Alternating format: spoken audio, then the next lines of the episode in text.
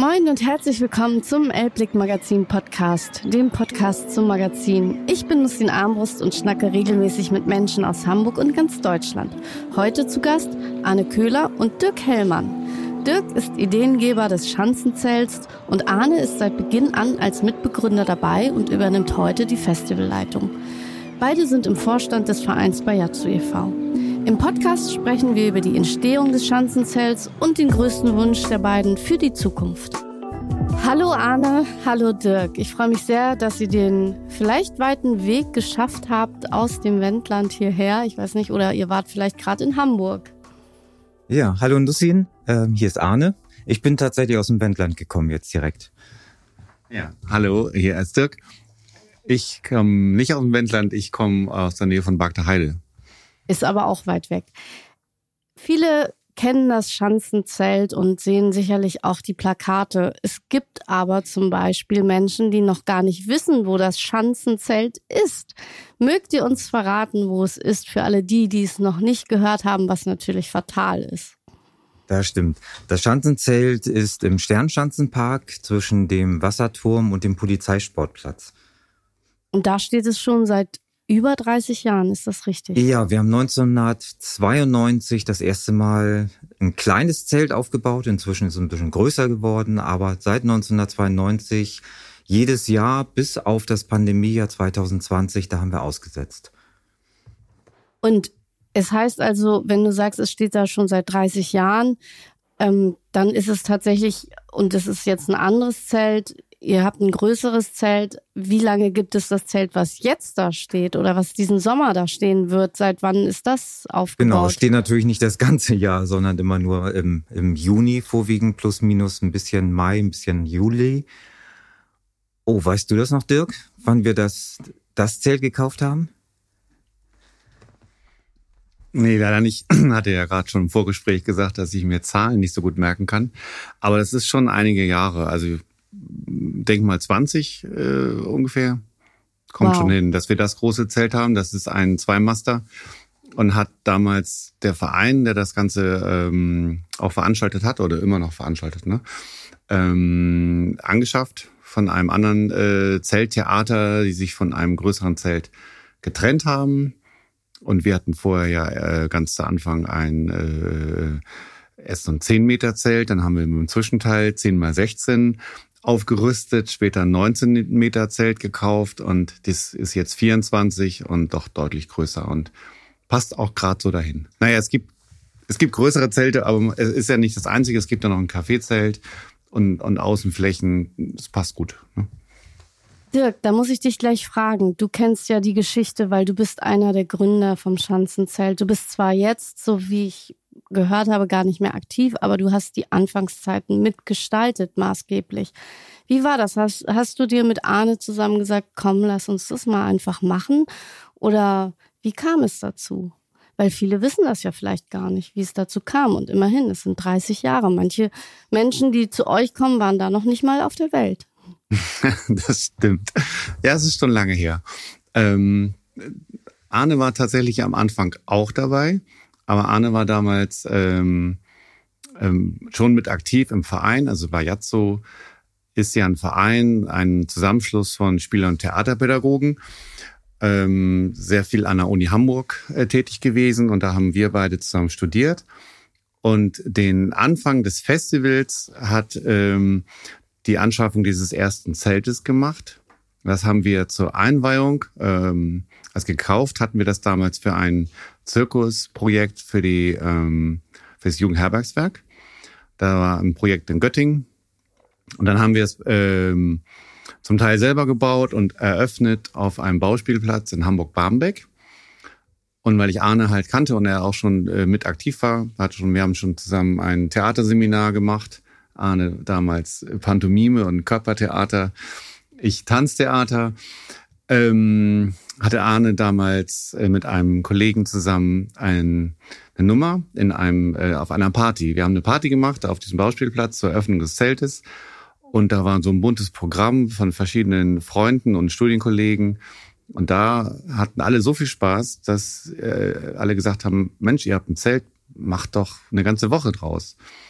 Und der Bauspielplatz war, stand aber nicht zur Verfügung und dann haben wir einen Platz gesucht und den Schanzenpark gefunden. Und dann habt ihr einfach im Schanzenpark, da muss man doch bei der Behörde fragen, also man kann ja nicht einfach ein Zelt aufstellen und dann habt ihr das gemacht und gesagt, wir möchten da ein Zelt hinstellen?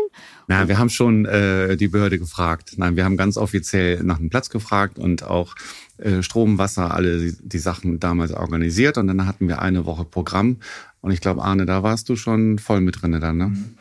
Und dann hab, hast du getanzt und äh, Arne hat auch Pantomime gemacht oder ihr habt aufgebaut? Nee, tatsächlich ähm, habe ich im ersten Jahr noch gespielt. Also ich stand auf der Bühne, glaube ich, mit einem Kinderstück und mit einem Varietéstück am Abend. Ähm, aber wir haben auch alles drumherum gemacht. Also wir haben die Zeltnägel reingehauen, wir haben irgendwie den LKW gefahren, wir haben die Bühne aufgebaut, wir haben das Kaffeezelt gemacht oder damals gab es noch kein Zelt, sondern einfach nur einen Wagen mit einer mit so einem Sonnensegel davor. Ähm, und äh, Licht und Ton selber irgendwie versucht hinzukriegen. Das war halt alles Learning by Doing in den ersten Jahren.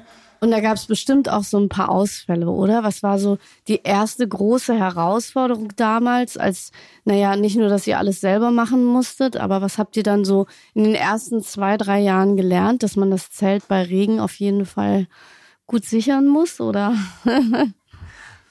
Eigentlich ähm, gab es gar nicht so große Pannen in meinem Gedächtnis. Das ist doch toll. Also es ist natürlich, wenn, wenn Wind da ist, ähm, muss man die, ja, muss man schon ein bisschen gucken. Aber ähm, der Sternschanzenpark ist ja auch in so einer Mulde und das ist relativ windstill. Also der fegt dann darüber hinweg. Das, was wir eher hatten, das war die Jahre später ähm, bei, bei Starkregen. Also der Platz im Sternschanzenpark ist irgendwann vor zehn Jahren oder so nochmal neu ähm, gemacht worden. Da kam neuer Boden rein, der wurde geebnet. Davor war das so eine Mulde mit einem Silo in der Mitte.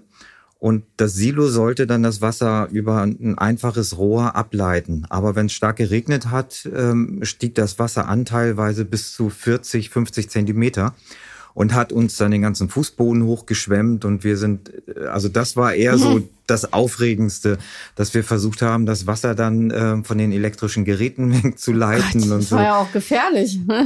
ja, schon. Und genau. ihr habt es, ich frage mich dann immer, ihr habt es dann über den Verein finanziert, weil das sind ja auch Kosten. Ich selber habe ja auch mal Veranstaltungen gemacht, ich habe mal ein Festival gemacht und ich weiß, es ist einfach, da muss man viel auch natürlich bezahlen und in Vorleistungen gehen. Und hat sich das denn rentiert? Ich meine, manchmal denkt man ja, warum macht man das eigentlich? Es ist einfach wahnsinnig viel Arbeit und am Ende ist es gar nicht so, dass so viele Besucher kommen. Das stimmt. Das frage ich mich auch jedes Mal. Warum mache ich das eigentlich? und ähm, in dem Moment, wo es dann losgeht, ähm, weiß ich immer, warum's, äh, warum ich es mache, weil es einfach total viel Spaß macht. Also so, es sind super viele glückliche Menschen auf der Bühne, vor der Bühne, hinter der Bühne. Und äh, dann sind das einfach Erlebnisse, die, die für sich stehen. Und zur Finanzierung ist es so gewesen, wir haben halt das damals als äh, Vereinsprojekt gemacht und haben ähm, viele Leute gehabt, die alle ehrenamtlich, inklusive uns, alle ehrenamtlich gearbeitet haben. Also wir haben, äh, der Verein hat das Risiko übernommen, hat aber meistens immer so plus minus null auch geschafft. Ähm, das war halt immer dann auch ein Verhandlungsgeschick mit den Gruppen, die aufgetreten sind, welche Gagen man denen zahlt oder ob die auf Eintritt spielen. Und alles andere haben wir versucht halt mit Manpower hinzukriegen. Und dadurch sind die Kosten ganz niedrig gewesen. Das war früher zumindest so. Ähm, heutzutage ist es immer noch so, dass wir versuchen, die Kosten niedrig zu halten und ähm, ganz viel auch immer noch mit Ehrenamt arbeiten. Also wir gehen rein in das Festival und wissen nicht, ob wir wirklich was verdienen oder ob wir draufzahlen. Also es ist nicht abgesichert.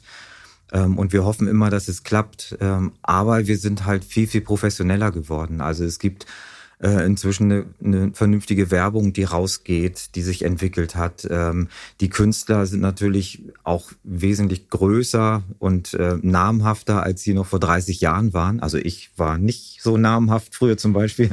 oh, wir müssen mal gucken, Aber was auf dem Flyer steht, weil Dirk hat ja hier auch die ganzen Flyer mitgebracht von damals und zeig mal, du hast da einen. Steht da der Ahne drauf? Ja, schau mal, das ist der allererste Wow. Flyer. Schade, dass wir jetzt kein Video haben, aber es ist Ja. auf jeden Fall in Also schwarz-weiß. in schwarz-weiß. In schwarz-weiß und es sieht aus wie zu Hause auf dem Drucker gedruckt, aber das finde ich toll. Das Es ist wirklich nur ein DIN A4-Zettel einmal gefaltet, Ja. ohne Bilder, und mit schwarz-weiß. D-Mark-Preisen, da, da weiß man, dass du- es älter ist. Ja, genau, D-Mark. Duo Pompidou siehst du am Samstag, den 14.06. Take Two. To, to, take, Take two, two to to five. five. Clowns Das und versteht- Pantomimen. Ja, Ein das war Arne und sein Partner. Und Ja, rechts im Kinderprogramm Höglenar. Das ist so ein Kinderstück, glaube ich, ne? Genau. Hast du da gespielt? und du warst, und was warst du, Dirk? Du warst. Nee, ich habe da nicht gespielt, Ach oder? so. Habe ich da gespielt? Ich glaube in dem Jahr nicht. Ich habe später mal gespielt. Also Arne und ich waren wirklich auch immer in verschiedenen Projekten mal selber aktiv. Und das ist auch, glaube ich, ähm, das, das ja, Kern der ganzen Sache, dass wir auch viel von der Bühne selber kommen, viel auf der Bühne gemacht haben, aber auch hier ähm, nicht uns in den Vordergrund, sondern mal mitgespielt haben. Also wir sind kein Festival gewesen, wo man nur äh, Vereinsmitglieder auf der Bühne hatte, sondern mal. Also das, ähm, das haben wir nicht so in den Vordergrund gespielt. Und Arne hat es schon richtig gesagt, früher äh, war das Ganze auch nicht wirklich zum Geldverdienen angelegt, sondern das war halt eine irgendwie äh, ja aus der Sache heraus äh, entstanden mit viel äh, Leuten aus dem Verein, die auch gar nicht danach fragten, ob man dafür Geld kriegt, sondern wir haben es einfach gemacht. Und das hat sich über die Jahre entwickelt und äh, jetzt ist es ein viel kleineres Team, ähm, was ähm, halt auch ähm, durch die Möglichkeiten, die es dann jetzt bietet, hoffentlich äh, ein bisschen was verdienen. Ne? Aber das, früher war das, wie gesagt, da waren wir jede Menge Leute. Und es war auch sehr, sehr schwer, jedes Jahr wieder bekannt zu werden in Hamburg. Also das ist auch. Ähm, Dauert ja bei den Hamburgern, wir kennen das. Also ich meine, Mhm. ich mache jetzt für Elblick Magazin fünf Jahre und äh, habe am Wochenende auf einer Messe gestanden, auf einer Kunstmesse und da haben 80 Prozent der Besucher gesagt, was ist denn das für ein Magazin? Mhm. Und man denkt sich, wow, fünf Jahre gibt's mich schon. Es ist also nicht angekommen. Okay, aber ja, ihr habt ja, Ja. tatsächlich, also wenn ich das Programm so sehe, ist es natürlich viel für Kinder auch gewesen und das ist auch heute noch so richtig. Also das Programm von heute ist für Kinder, aber auch für Erwachsene mit einem tollen Musikprogramm. Ja, wir haben tatsächlich ähm, eine sehr lange Tradition entwickelt. Es gibt in Hamburg sehr viele Kinderzirkusschulen, ähm, die angefangen haben bei uns ihre Endstücke, also die proben ein ganzes Jahr in ihren Schulen und entwickeln Stücke und diese Stücke werden dann bei uns auf der Bühne präsentiert. Also ganz viele Premieren, teilweise Stücke aus dem Vorjahr dann noch. Und ähm, da haben sich in den letzten Jahren, die Rotznaden zum Beispiel gibt es seit 30 Jahren. Also ähm, so lange wie das Zelt. Genau, so lange wie das Zelt. Tribüne kurz danach, ich glaube 25 Jahre gibt's sie auch schon. Und seitdem spielen die halt bei uns im Zelt ihre Stücke. Mhm. Und das sind inzwischen 17 Stück geworden von Hamburger Kinderzirkusschulen oder Tanzschulen. Und äh, die füllen eigentlich das ganze Wochenende, weil da stehen teilweise 30, 40, 90 Kinder irgendwie hinter der Bühne, auf der Bühne. Und äh, die können halt nur am Wochenende. Ja, natürlich, weil sie noch zur Schule gehen. Aber ich habe tatsächlich gestern mit jemandem darüber gesprochen, der hat zwei Kinder und der hat dann gesagt, kann ich mit meinen kleinen Kindern, die 1,5 Jahre alt sind, überhaupt da hingehen? Das ist nicht zu. Also ab wie vielen Jahren würde man dort hingehen können mit Kindern? Das kommt tatsächlich sehr auf die Kinder und die Eltern drauf an. Also ich finde 1,5 schon sehr klein und würde es eigentlich äh, nicht empfehlen. Ähm, Dreijährige, Vierjährige nehmen schon was mit. Ähm, aber ich erlebe auch immer wieder sieben, achtjährige, die ins Zelt kommen und das Zelt ist dunkel. Also es kommt kein Sonnenlicht rein. Es ist eine Folie oder eine Zeltplane, die lichtundurchlässig ist. Und es gibt einfach Kinder, die dann Angst haben in so einem großen Raum. So. Der ja auch noch so abgedunkelt ist. Ja, ja. Oder?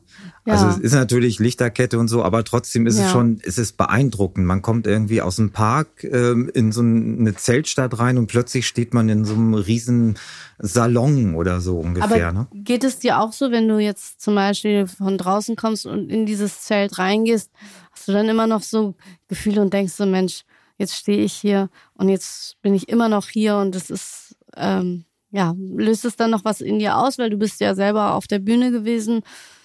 Ja, äh, ja, ja. Ist das dann so ein, wie kann man das beschreiben, das Gefühl? Ist das, So ein bisschen Heimat, zu Hause, Aufregung immer noch? Es ist immer noch Aufregung. Also ich bin inzwischen von der Bühne mehr in die Technik gewandert und mache die Lichttechnik bei den Kinderveranstaltungen, auch bei den Konzerten. Also wer dich sehen will, sollte zum Lichtpult schauen. genau, wer mich sehen will, sollte zum Lichtpult schauen. Und ähm, es geht halt immer los mit einem wahnsinnig anstrengenden Aufbau. Wir sind äh, eine Woche am Hin- und Herfahren, am Wuchten und Aufbauen.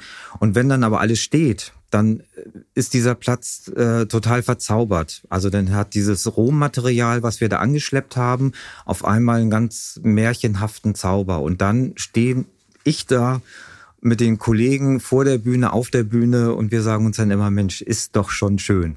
Wie ist das geworden? Ja, ich finde, es ist tatsächlich, deswegen möchte ich ja auch darüber mit euch reden. Für mich ist es ein, ein Stück Kulturgut in Hamburg und das muss man erzählen und aufrechterhalten. Deswegen frage ich Dirk nochmal, warum bist du gar nicht mehr dabei? Also du lebst es ja noch, du hast ganz viel Dokumentenmaterial, das man nicht vergessen darf, ähm, viele Flyer mitgebracht und trotzdem bist du gar nicht mehr da, aber mit dem Herzen noch, oder?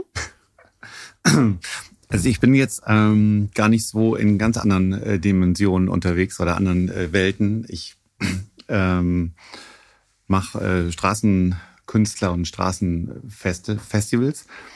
Und äh, teilweise habe ich das, ähm, ja, es wurde immer mehr. Es lief zu Anfang parallel und im Sommer hatten wir äh, mehrere andere Veranstaltungen, auch Zeltvermietungen und Firmenveranstaltungen.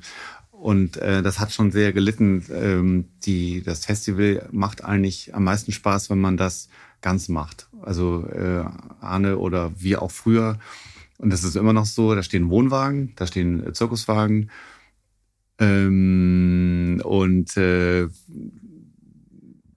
Genau. Also wir, wir sind sehr, sehr präsent vor Ort. Wir müssen halt eine Nachtwache, wir machen die Nachtwache selber, wir machen die Tagwache selber und ähm, wir sind sehr präsent. Also die Zeit im Park ist eigentlich eine Zeit, die man nicht zu Hause ist. Also es ist quasi Campen in der Schanze. Ja, wobei wir da nicht wohnen dürfen. Ne? Also wir wohnen da nicht, sondern äh, wir passen auf, dass nichts passiert. Ja, aber dann ist das natürlich äh, schon, dass man sich heimisch fühlt irgendwann, weil man ja fast nur da ist, oder? Man fühlt sich sehr verbunden. Man kennt also jeden Hundebesitzer, jede Hundebesitzerin, die da vorbeigeht, ähm, jeden Jogger, der seine Runden dreht. Das stimmt. Ja, Wahnsinn. Ja, aber dann verstehe ich das, Dirk, wenn du sagst, du kannst es nicht mehr. Aber du kommst dann als Gast oder schaffst du das auch nicht? Oder bist du dann, was, was würdest du, wenn du heute sagst, was würdest du Menschen sagen, warum sie unbedingt ins Schanzenzelt gehen würden, sollten?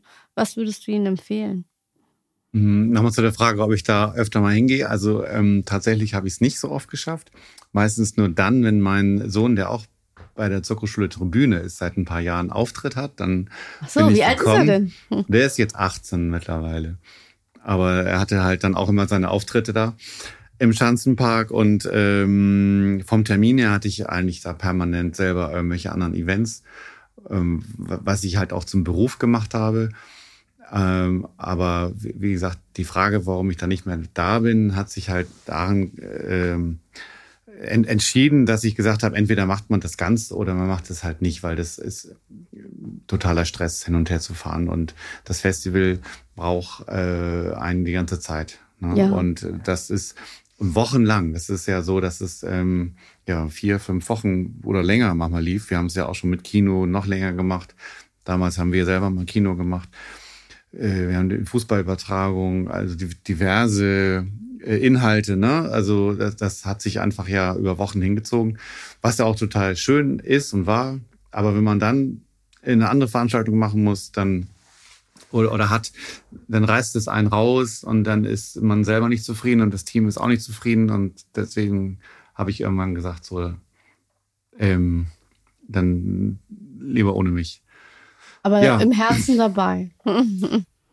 ja, Arne und ich haben auch immer noch sehr guten Kontakt. Einmal sind wir beide immer noch ähm, im Vorstand vom Verein. Also da bin ich noch, er ja sowieso, weil er hält ja die Fahnen hoch. Und der Verein macht ja auch noch Ferienfahrten für behinderte Kinder. Das unterstützt sich EDL alles noch sehr. Und dann haben wir auch ähm, unsere beiden Lager. In einem, neben, an, ne, in dem einen Dorf bin ich, in dem anderen Dorf nebenan ist Arne mit seinen Sachen oder äh, der Verein. und da sind wir auch mal im sehr guten Kontakt und Austausch. Und ähm, wenn irgendwas ist, ähm, unterhalten wir uns oder machen mal. Oder wenn irgendwelche äh, Probleme da sind, und lösen war, wir die. Ja. ja, und war euer soziales Engagement schon immer da? Weil du hast eben gesagt, ihr organisiert Behindertenfreizeiten, was ich sehr schön finde. Ähm, habt ihr immer gesagt, wenn wir das machen, muss auch irgendwo das soziale Engagement da sein? Ja, ich sagte ja vorhin schon, wir sind im Prinzip Nee, wir sind ja eigentlich ein Zusammenschluss von Spieler- und Theaterpädagogen, die an der Uni darstellendes Spiel oder auch äh, Zirkus zum Teil oder Theater äh, gelernt haben. Und ähm, die, die, unser Anspruch, mit denen wir, äh, glaube ich, das Festival machen, die, die Freizeiten oder die Spielfeste, die Spieleseminare und auch meine Veranstaltungen, die ich jetzt mache, haben alle diesen Anspruch, dass wir ähm, ja äh, das kulturelle Geschehen für alle ähm, öffnen wollen oder äh, offen halten wollen, dass alle Menschen sich angesprochen fühlen äh, und gute Erlebnisse haben. Also das ist das eigentlich Zentrale eines Spielpädagogen, dass jeder Einzelne ähm, ein tolles Erlebnis hat. Und das ist ja auch ähm, so die Kernsache von Kultur, denke ich, dass die einen ein tolles Erlebnis haben, dass sie Musik machen oder Theater machen oder irgendwas zeigen und die anderen haben ein schönes Erlebnis, dass sie das angucken können, darüber reden können. Dabei kann man ähm, vielleicht noch was Nettes trinken, sich mit Freunden treffen. So, das ist Kultur und das ist das, was ein, ein äh, Theater- und Spielpädagoge eigentlich transportieren möchte. Ein, ein tolles Erlebnis und gutes Gefühl. Ja. Das, also das hast du wunderschön gesagt. Da gibt es eigentlich nichts mehr hinzuzufügen und ich wünschte, es würde mehr solche Institutionen und Vereine geben, weil ich manchmal ja das Gefühl habe, es ist eben in der Hamburger Kulturlandschaft nicht so. Aber das wollen wir jetzt nicht weiter ausführen. Deswegen freue ich mich umso mehr, dass es das Schanzenzelt immer noch gibt und äh, dass es aufrechterhalten wird. Und das Programm, wie du eben schon gesagt hast, ist für alle was dabei. Ähm, es ist ja nicht nur ein Kinderprogramm, sondern auch ein Musikprogramm. Wer wählt das bei euch aus? Also wisst ihr da immer schon Bescheid oder überlasst ihr das jemandem? Ähm, da arbeiten wir sehr stark mit, äh, mit Oha Music und mit Rodrek, Barbara Wetzer zusammen die sich in der Musikszene viel, viel besser auskennen als wir. Ähm, und äh, die, ja, die strecken überall ihre Fühler aus und äh, kriegen dann immer ein sehr kreatives, buntes, weil die auch von unterschiedlichen Seiten gucken, Programm zusammen. Ich weiß immer, dass Pohlmanns Nachtschicht sehr beliebt ist. Ja. Und das ist, glaube ich, auch schon seit Jahren wahnsinnig beliebt. Pullmann war ja auch hier in meinem Podcast, der kommt demnächst übrigens raus. Und ähm, deswegen finde ich zum Beispiel, er passt perfekt zu euch. Und ich dachte, vielleicht habt ihr da Einfluss oder sagt, oh, äh, das äh, ist auf jeden Fall was, was zu uns passt, weil das Engagement stimmt. Genau, also ähm, Ingo ist tatsächlich äh, das Paradebeispiel. Also der, der passt super ins Zelt. Der ist auch mehr oder weniger über Björn, das ist der Sänger von Der Fall Böse. Die kennen sich sehr gut, die machen viel zusammen und äh, da ist der Kontakt entstanden und dann hat er gesagt, ich mache nicht ein eigenes Programm, so wie also Pohlmann spielt irgendwie in der Fabrik, sondern äh, er macht eine Nachtschicht und lädt Leute ein, die er irgendwo mal auf seinem Weg getroffen hat. Und äh, dann ist es äh, ein buntes Programm mit zwei, drei Gastmusikerinnen oder Musikern und exzellenten Begleitmusikern dabei. Also das sind wirklich äh, sehr, sehr gute Musiker. Und es ist immer ein wunderschöner Abend, der oft noch sehr, sehr lange nachklingt. Ja, also ich äh, muss sagen, ich war einmal da und fand es auch wunderbar. Und ich war tatsächlich einmal zu ähm, Flo Mega da. Der hat da auch gespielt und es war auch wunderschön, weil das Schanzenzelt hat schon eine besondere Akustik und Atmosphäre. Ja, wobei die Musiker immer sagen, die Akustik ist sehr schwierig. Weil, ich finde sie schön. Es weil, hat was. Also der Soundcheck ist tatsächlich sehr schwierig, weil die Zeltwände halt all, alles wieder zurückschmeißen, ähm, was an Tönen rausgeht. Und da eine Differenzierung hinzukriegen, ist die große Kunst des Tontechnikers. Ja. Ähm, Gut, dass du für Licht da bist. Genau, das ist nicht mein Part. Ich unterstütze das dann mit tollem Licht. Ähm, und wir haben aber auch immer super Tontechniker, die das hinkriegen mit der Band zusammen ähm, weil es ist halt auch mal ein, ist ein komplettes Zusammenspiel. Und ähm, was ich immer wieder finde, was das Besondere am Zelt ist, ist äh, die, die Dichte zwischen den Künstlern und den Zuschauern. Also ähm, die Bühne steht, steht ja fast mittig und das heißt, die äh, Zuschauer stehen so wie in der Manege so rund um die Künstler rum und ähm, die größte Entfernung ist zehn Meter. Also man kann die das fast ja anfassen. Zum Anfassen, ja. Und ähm, die Bühne ist auch nicht hoch, die hat nur 80 Zentimeter. Das heißt also, man guckt auch nicht nach oben, sondern man guckt ihm fast in die Augen rein. Und äh, das ist irgendwie schon was total Besonderes. Das muss man als Künstler aber dann auch irgendwo mögen, oder? Das muss man mögen und es spielen ja auch nicht alle bei uns. Also es kommen, ich glaube, die Leute, die zu uns kommen, die, die wissen das und die wollen das auch. Und die fühlen sich dann auch wohl. Und das ist ein Unterschied zwischen, ich sag mal, MusikerInnen und ArtistInnen, die dann vielleicht äh, was anderes darbieten als jemand, der singt. Also ihr habt ja auch, ähm, du hast mir erzählt, dass es von der Artistenschule sogar eine Absolventenshow gab. Ja, genau. Die gibt's äh, im Moment dieses Jahr nicht mehr, weil der Terminplan Schade. voll ist. Ja. Ähm, so. Aber wir hoffen, dass wir das wieder hinkriegen. Die waren jetzt ein paar Mal da und das sind teilweise auch ähm, ehemalige Zirkuskinder aus den Hamburger Schulen, die dann da nochmal ähm, zwei Jahre studiert haben ähm, und dann äh, zur Abschlussaufführung gekommen sind. Und die verdienen damit ihren Unterhalt. Das heißt also, man fängt als kleines Zirkuskind an. So, diese Geschichte ist ja auch ganz schön. Und ähm, irgendwann steht man dann als Profi auf der Bühne, auf der gleichen Bühne, wie man früher als Kind war. Ja, das finde ich bewundernswert. Das hast du mir nämlich äh, tatsächlich im Vorgespräch erzählt. Das frage ich mich dann, wie das ist, wenn man dann wirklich mal selber im Schanzenzelt war als Kind, vielleicht mit seinem Zirkustruppe, die man in der Schule hatte. Und auf einmal ist man ein Absolvent der Berliner Artistenschule und ähm, vielleicht sogar weltweit anerkannt. Habt ihr da wen schon gehabt, wo man sagt, wow, der war bei uns im Schanzenzelt, als er fünf Jahre war? Ja, es gibt durchaus ähm, einige Leute von Zatinka und auch von Tribüne, ähm, die machen ähm, Trapez und die sind äh, preisgekrönt. Ich weiß nicht, welche Preise sie bekommen haben, aber die sind international preisgekrönt mit ihren Nummern. Also Wahnsinn. es ist schon, schon sehr beeindruckend dann. Ja, und ich weiß, ihr habt, du hast vorhin gesagt, Dirk, du hast einen Sohn, der ist 18, richtig? Du hast auch Kinder, die sind jetzt schon erwachsen und die helfen auch, oder? Ja, genau. Und das finde ich auch besonders. Die waren als Kinder schon dabei, schätze Die ich mal. sind als Kinder da gewesen, weil die Frau hat gearbeitet, woanders gearbeitet und ich musste sie halt dann mitnehmen, so als Papa. Ähm, und, äh, Aber es war doch toll im Park. Ja, das sind total, also da steckt schon drin. Die haben da Erlebnisse gehabt, die, äh, die prägend waren auch. Und ähm, die letzten Jahre haben sie es immer mal wieder geschafft, beim Auf- oder Abbau dabei zu sein oder auch am Tresen mitzuhelfen. Der Jüngere von mir studiert äh, Eventmanagement und vielleicht schlüpft er ja mal irgendwann in die Rolle und übernimmt den ganzen Kram. Ich hoffe, dass er es erbt. Dann haben wir es mindestens noch 30 Jahre plus, also 60. Genau, mal. genau. Der hat jetzt gerade seine Arbeit geschrieben über ein ähm, integrativen oder Integrationsfest im Sternschanzenpark. Also Ach. im Zelt mit allem drum und dran und was dazugehört. Also und äh, da werde ich mal gucken, ob wir das nächstes Jahr umsetzen können auch. Und tatsächlich. Dirk, was macht dein Sohn? Ist der auch manchmal am Tresen oder ist er lieber auf deinem Straßenfest? ähm, ja, ich habe einen großen Sohn, der ist jetzt 27. Also so, da, oh. da, ist noch ein anderer und das ist auch ähm, immer noch einer der besten Freunde von Arnes Sohn, der ähnlich alt ist. Ähm, ähm, die haben, äh, Arnes Sohn wohnt, äh, lebt im Moment in Köln, aber die haben besten Kontakt. Und das kommt auch daher, oder sind fast feste Freunde, weil sie hier im Schanzenpark unter anderem oder damals halt mit uns viel unterwegs waren. Ne? Die waren halt immer dabei.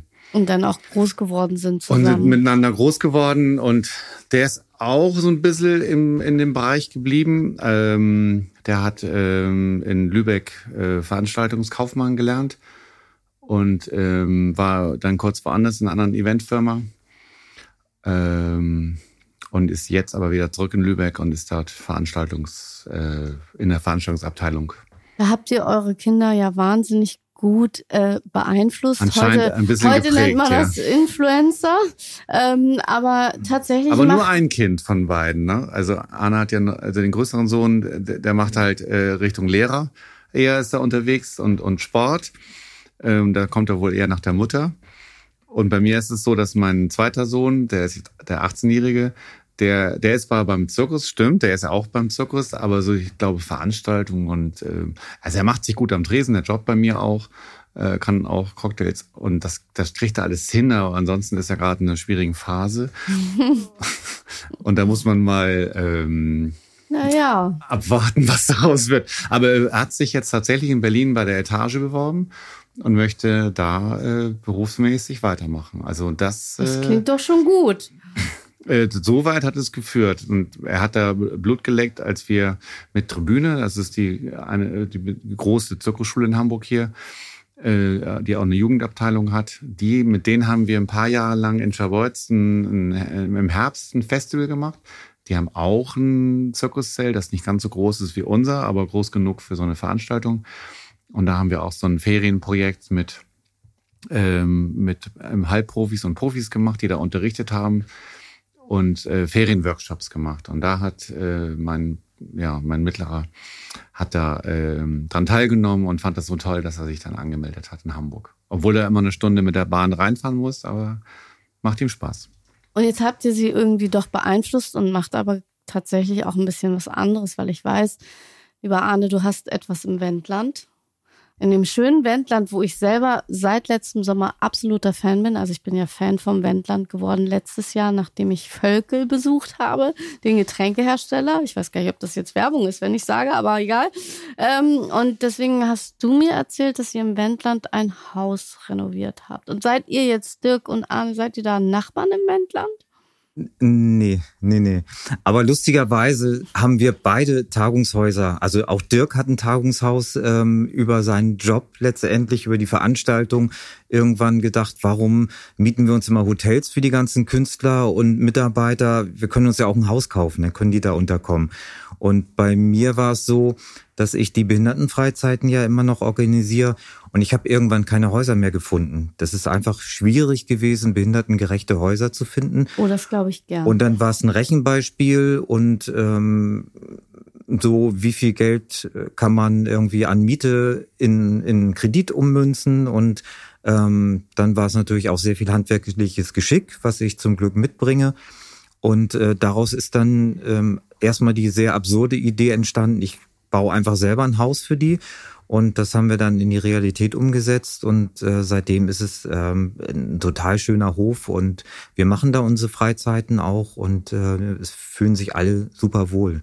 Jetzt musst so. du unbedingt den Namen sagen, damit wir da auch mal hinfahren können. Also so. man kann ja immer hinfahren, auch wenn man jetzt nicht Behindertenfreizeit macht, ja, richtig? Ja, das, sondern man kann da auch hinfahren, um sich zu erholen oder genau, das Urlaub Haus zu machen. kann jeder buchen, der, der es möchte. Also so ab acht Personen, das ist ein Gruppenhaus, also keine Einzelbuchung. Ähm, Hirtenkarte Wulfsaal. Hirtenkarte Wulfsaal. Wir werden das in den Shownotes nochmal schreiben. Genau. Und, und es ist auch, wenn Radfahrer sich in den Sommermonaten am Elbe-Radweg langfahren, dann kommen sie genau bei uns vorbei. Und wenn sie Sonntagnachmittag da sind, gibt's auch Kaffee und Kuchen. Aber und nur am Sonntagnachmittag. Selbst. Ja, meine Frau backt selber. Ja, Wahnsinn, das ist das verrückt. Das ist hm? echt Wahnsinn. Ja, was, was gibt's den nächsten Sonntag? Ähm, Erdbeerkuchen. Nee, das ist äh, Käsekuchen, ähm, Himbeer-Schokotorte, ähm, Schokobirne. Ähm, dann, dann müsste jetzt bald die Rhabarber-Saison kommen. Also dann gibt's irgendwie Rhabarber-Baiser. Also ich komme vorbei, wenn also ich das höre. Ich würde für Rhabarber-Baiser würde ich auf jeden Fall aufs Rad gehen. Wie lange fährt man mit dem Rad von hier? Ach, schon eine Weile. Das ist so eine Ecke, ne? Ja, ja das sind... Zwei Tage. Nee, also äh, sportliche Leute sind in sechs Stunden da, glaube ich. Aha, dann bin Aber ich sehr wohl in 24 Leute. Stunden da. Aber es gibt ja inzwischen die E-Bikes und damit kann man ja, ja, fast genauso schnell fahren wie die sportlichen Leute ohne. Aber kann man einen Teil vielleicht mit dem Rad und einen Teil mit der Bahn oder so? Geht das? Hm. Wir werden das recherchieren. Ja, genau. Hm. Ja, oder nach Hitzacker. Nach Hitzacker kann man bestimmt fahren und von Hitzacker dann am Deich weiter. Das ist nur ein kleines Stück. Und Dirk, wo hast du jetzt dein Tagungshaus und wie heißt das? Das müssen wir natürlich auch nochmal sagen. äh, unser Haus hat nicht so einen schönen Namen, weil wir keine alte Karte äh, gekauft haben, aber unser Haus war ein alter Karpfenhof. Und wir haben auch einen See hinterm Haus, wo früher die Karpfen gezüchtet wurden. Insofern, ja. Heißt der doch, Karpfenhof? Nee. Nee, hm. das wäre zu einfach gewesen. Wir haben es Haus am See genannt. Ach so. Ähm, aber ja, hätte man mit Karpfen machen können, stimmt. Ja, also. Aber es ist nicht ganz so alt wie Arnes. Das war 18. Jahrhundert deins, ne? Oder? Ja, Anfang 19. Anfang 19. Ja, und unser war äh, auch 100 Jahre alt. Aber ähm, und es ist kein so direkt. Arne hat mehr, sage ich mal, ein Ferien- und Tagungshaus und wir haben so mehr ein Ferienhaus als Tagungshaus. Aber es können dort ähm, 14 Personen entspannt übernachten in sieben Zimmern und wir haben auch nebenan noch ein Haus gebaut. Das heißt Haus an der Aue, weil mhm. eine Aue da links fließt, die Gösebeck. Und das äh, hat acht Zimmer und kann mit äh, dann 16 Leuten belegt werden. Also wer sich dafür interessiert, kann es sowieso in den Show Notes nachlesen. Ich werde das nochmal aufschreiben, damit jeder das findet. Ähm, ganz ja, zum Schluss. Links sind, kann ich ja schon mal sagen, auf bayazzo.de, das ist unsere Homepage, sind alle drei Häuser verlinkt. Ah, dann einfach auf bayazzo.de gehen und dann findet man das. Aber ich werde es mhm. nochmal erwähnen. Ich würde gerne nochmal jetzt zum Abschluss fragen, was wünscht ihr euch denn für die Zukunft des Schanzenzelts? Wenn ihr jetzt frei von allem wärt, was würdet ihr euch wünschen? Tatsächlich habe ich gerade mit dem Partner gesprochen, mit dem ich das mache und äh, wir würden uns nicht gleich ein neues Zelt, aber eine neue Zeltplane wünschen. ist ein bisschen absurd. Ähm, ja, die ist einfach sehr ausgeblichen, sehr dreckig geworden und ähm, hat schon viele Löcher und ist nicht mehr. Ähm, wir haben jetzt gerade ein ganz neues Zelt aufgebaut von einem Zirkus von Zatinka und äh, die strahlen und unser hat äh, ist nostalgisch. Also ja. so, das hat auch was. Das ist ein total schönes altes äh, Mailänder Canobio Zelt. Ähm, aber das wäre so, so der Wunsch ähm, fürs Zelt, dass wir da. Und rein inhaltlich äh, würde ich mir wünschen, dass wir ähm, mit, mit dem Platz einfach wieder mehr, mehr Anerkennung kriegen. Also wir werden ähm, politisch sehr gut unterstützt. Ähm, aber äh, die Verwaltung sagt eigentlich, das ist eine Grünfläche und eigentlich soll die Grünfläche Grünfläche sein. Und wir wollen da keine Veranstaltung haben. Und dieser Widerspruch, der ist halt immer da, wenn es um diese Sondererlaubnis geht. Und wir kämpfen eigentlich immer dagegen an und müssen uns rechtfertigen, dass wir Kultur machen. Und eigentlich wäre es schön, wenn man mal sagt, es ist toll, was ihr da macht. Also diese Anerkennung von, von einigen, die, die wünschen wir uns einfach. So. Und Dirk, hm. was wünschst du dir für die Zukunft des Schanzenzelts? Hm. Na, da kann ich natürlich Arne nur wünschen, dass er ähm, ja diese Probleme gelöst bekommt. Und äh, ich kenne es ja von meiner Arbeit auch, dass äh, Behörden äh, mega anstrengend sein können und äh, mitunter gar kein Verständnis für Kulturschaffende äh, haben, verhalten sich neutral und, und äh, beurteilen alles nach ihren Richtlinien und ähm, meine Erfahrung ist mit Behörden, dass das eigentlich alles immer nur äh, schlimmer geworden ist. Es gab eine leichte Tendenz mal der Entspannung, aber ähm, schön ist das nicht. Und äh, sicherlich kann man nicht sagen, dass das alles unnötig ist, ganz und gar nicht.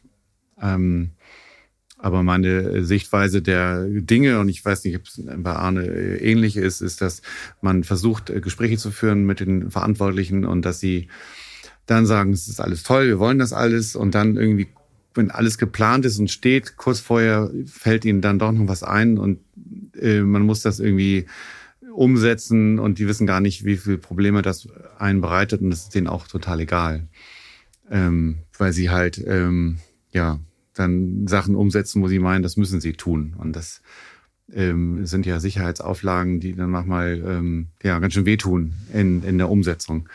Also ich mache ja äh, Veranstaltungen äh, Outdoor und wir haben da jetzt noch immer große Probleme, dass äh, Ordner verlangt werden, Sicherheitskräfte auf Veranstaltungen nach nicht nachvollziehbaren Schlüsseln und das manchmal erst kurz vorher und das macht das Planen von Veranstaltungen furchtbar schwierig.